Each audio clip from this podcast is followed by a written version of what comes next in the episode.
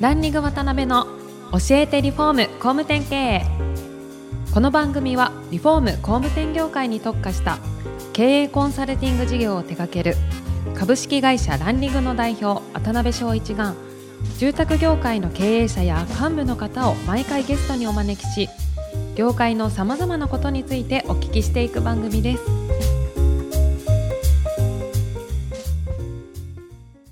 皆さんこんにちは。さあ今週も始まりました。ランリング渡辺の教えてリフォーム工務店経営。第162回目アシスタントの牛久保です。パーソナリティの渡辺翔一です。今週もよろしくお願いします。お願いします。今回から4回にわたってご出演いただきますのは高橋組の高橋会長です高橋会長は東京都港区に本社を持つ高橋組の代表として新築戸建てを中心に年間200棟を超える実績を持つ地域ナンバーワンビルダーを経営されてきました。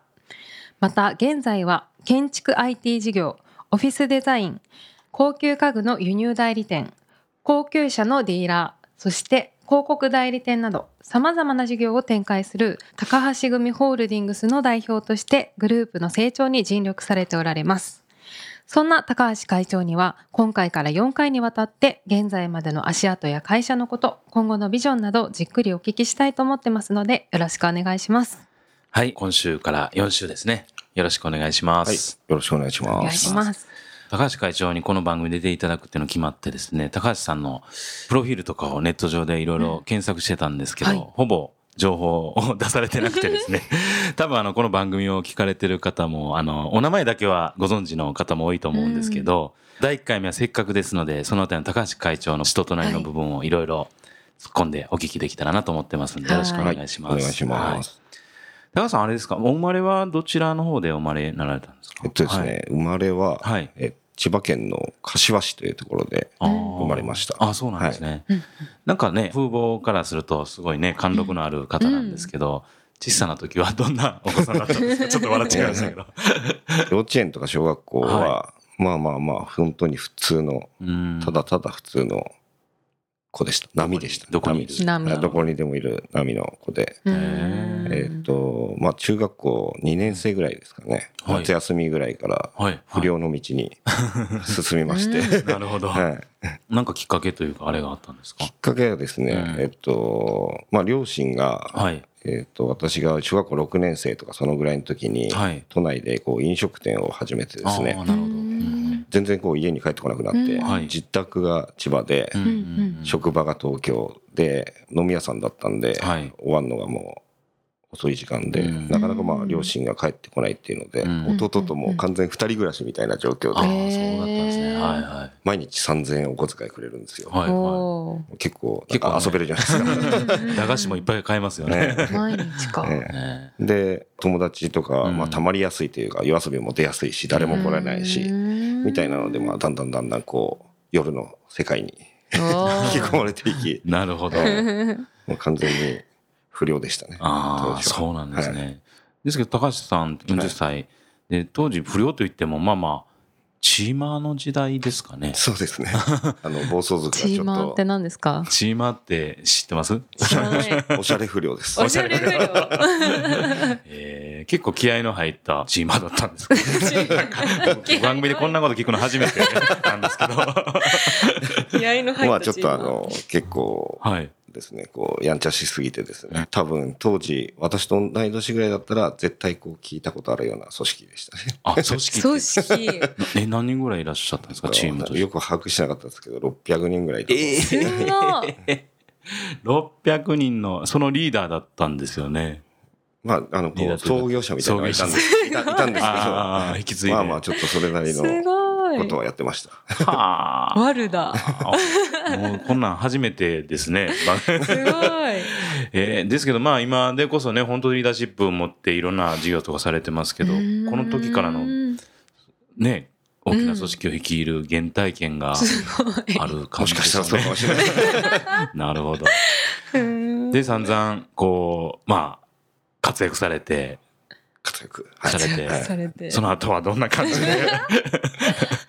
言っていいのか分かんないんですけど、はい。こう大きい組織になってくると、うん。まあ、本職の方とかの付き合いがあってですね。ああ、なるほど、なるほど。えちょっとまあそれでいろいろつじつまが合わない時代があってなるほど。で地元から追放されると追いう放？あの事態が起きて栃木県の方に あの潜伏してました。戦 それが何歳の時ですかそれが？それが16歳ぐらいの時ですね。ああそうなんですか。でちらっとお聞きしたんですけどその頃にはアメリカというか海外も、そうですね。行かれて15歳高校うん。入ってはい。1週間でクビになったというか退退学になったんですよあ高校ですか？はい。ああ高校首に。高校はい。クビになって、はい。でその後すぐアメリカに行きました。うん。へえでその時は何か目的があってっていう感じその時はあのダンスやってまして自分おが。ーでまあちょっと本場に行こうという浅はかな発想で、若さも今だったら絶対できないんですけど、うん。まあ、30万円だけ握りしめてあなるほど。のアメリカに行きましたね。ええですけどそれこそ語学とかそういうのは全く全く。ゼロの状態。で行って、え勇気がある。すごい。え勇気があるというか。勇気がじゃあなんかこすうね。一泊目のホテルは取って行ったんですよ、はい。だけどなんか妙に高級ホテルみたいなの予約しちゃって30万円もういきなり300ドルぐらい取られてそれ計算できない人みたいになってますけど大丈夫ですか？でまあ次の日からちょっと住むとこ探すのにまあ地元の不動産にうん。できない英語でもう今日から住めるところ貸してくれみたいな。みたいなはい。感じでなんとかえあのえすごい7ヶ月ぐらいいましたかねそれで、ええはい。その時それこそダンスやったらそのダンススクールみたいなのに通った感じなんですか？ですね。ではなくて。スクールというかマライア・キャリーっていう、はいはい。あのミュージシャンの、うんうんうん。そのバックダンサーのチームの5軍ぐらいにいてですね。あ ごうんご億だ昼間はまあレッスンに行って、はい。夜はクラブでショーに出て、で、まあ、出るとやっぱりお金もらえるんでそうですよね。はい。うんみたいな生活をしてましたね。へはい。えでそれでそろそろまあもう5軍からなかなか4軍に上がられへんからって言って日本に帰られたんですそうですね。やっぱりアメリカの壁厚くてですね、うん。そうですね。小学生とかの方が全然うまいですよ。えええレベル違うんですね。ちょっともう血が違うんじゃないかなと思って。あそうなんですね。ええ。で、まあそれで、日本にまあ帰られて。帰ってきて。うんで帰ってこられてそれこそ高校クビになられてるんで、はい。戻るとこないわけですよね。そうですね。どうされたんですか？戻るところがないんで、うん。最初はあの設備屋さん配管工ですね。配管工。あのはい。職人としてうん一応まあ就職をしてなるほど。18歳ぐらいまでは一応会社に所属してあうん。そうなんですねやってました。でその後すぐ独立されるわけなんですよねそうですね。19 19の時に初めて独立しました。うん。はい元から独立しようっていうので始められた。いやうん。まあいつかはとかはい。あのもう学歴もないしうん。まあ就職はまあ難しいなっていうところでうん。なんかうん。できたらいいなとかは思ってましたけど、はい。い、ついつまでにとかその計画的にこうどお金を貯めてとか、うん。全くそんなのこと考えてなくてですね。なるほどなるほど。うん。で当時バブルのまだ名残があって、うんまあ、18歳の職人さんでもやっぱ780万の給料がやっぱり毎月あってですね。そうですええ。あんまりこう困ってはなかったんですけど、うんで18歳の時にこう初めて同級生の子と結婚して、うんうんでまあその子がこれから大学に上がるっていう年で,、で大学費を払わなきゃいけないとかああそう思いますよね。うん。栃木に潜伏してたんで、はい。東京の大学に通わせるのに新幹線に乗せなきゃいけないです、新幹線の定期が20万とか。えなんかもうそういうレベル感になってえてはいはいはいほんで大学の学費もまあまあ月20万ぐらいかかって、年間？200万とか。うん。だから月40万を要は学校のためだけに払わなきゃいけないっていうので独立しました。あ 社長になったら稼げるんじゃないかみたいな。なるほど。ええ。すごいきっかけですね。うん。なんでそうですね。起業のきっかけは嫁の学費っていう。ぐらいの全く全く志も高くない。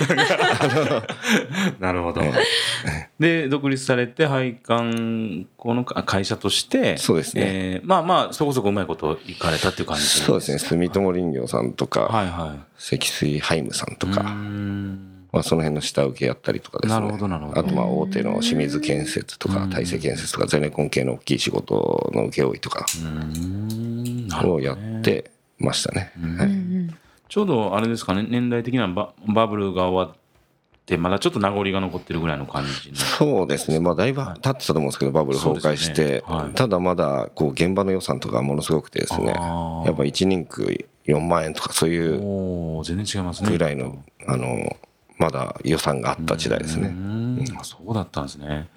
でその会社をどれぐらいまで続けられたんですか？えっと、はい。19区で始めてですね、はい。27までや27りましたかね。はい、7年8年やられて。そうですね。でそのまま市況が厳しくなってきたっていう時期でもあったんですか？辞められた時期は。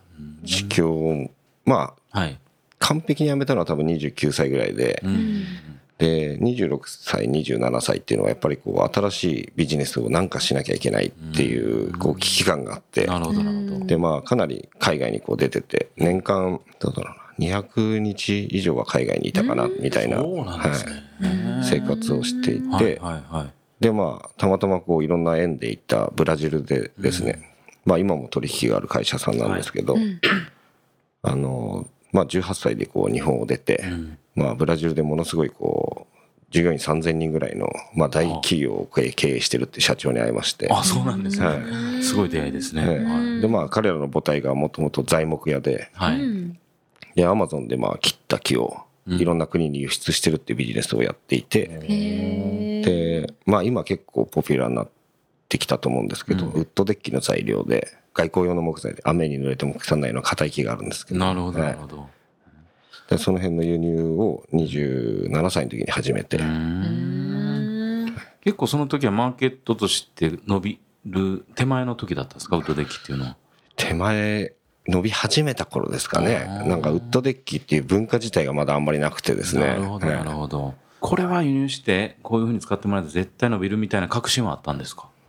いや全くなかったです全くなね やっぱ調べたら、うん。そのウッドデッキ専門でやってるっていうような会社っていうのが日本にはほぼほぼいなくてですねなるほど。56社みたいな感じでなるほど。へーまあその中でこう一番取るのは、うん。まあ割と難しくないんじゃないかなっていうので、うん。まあ始めましたね。実際まあ去年ぐらいにうんうん。あの日本で一番ウッドデッキやってる会社になりましたおおそうなんですね。でそこでその事業をスタートに愛観光ではないお仕事を始められて、はい。ベスさんと出会ったのもそれがきっかけなんですかね？そうですね。私たちの営業が、はい。まあベスに営業しに行って、うんうんうんでまあオプションみたいな感じでその材料をこう納材するようになってですね、うんうん。うんでまあ納材してるうちに家も売ってみないかみたいな話になってですね。なるほどなるほど。それでまあまたノープランで あのじゃあ家売ってみようみたいな感じで 始めましたね。なるほど。なんかノリですね、うん。そうですね。面白いな。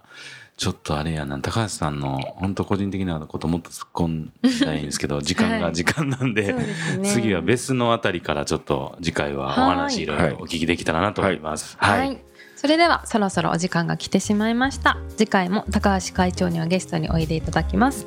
本日はありがとうございました。ありがとうございました。ありがとうございました。今回もランリング渡辺の教えてリフォーム工務店経営をお聞きいただきありがとうございました。番組では渡辺や住宅業界の経営者幹部の方へのご質問を募集しています。ウェブサイトランリグにあるお問い合わせフォームよりお申し込みください。お待ちしています。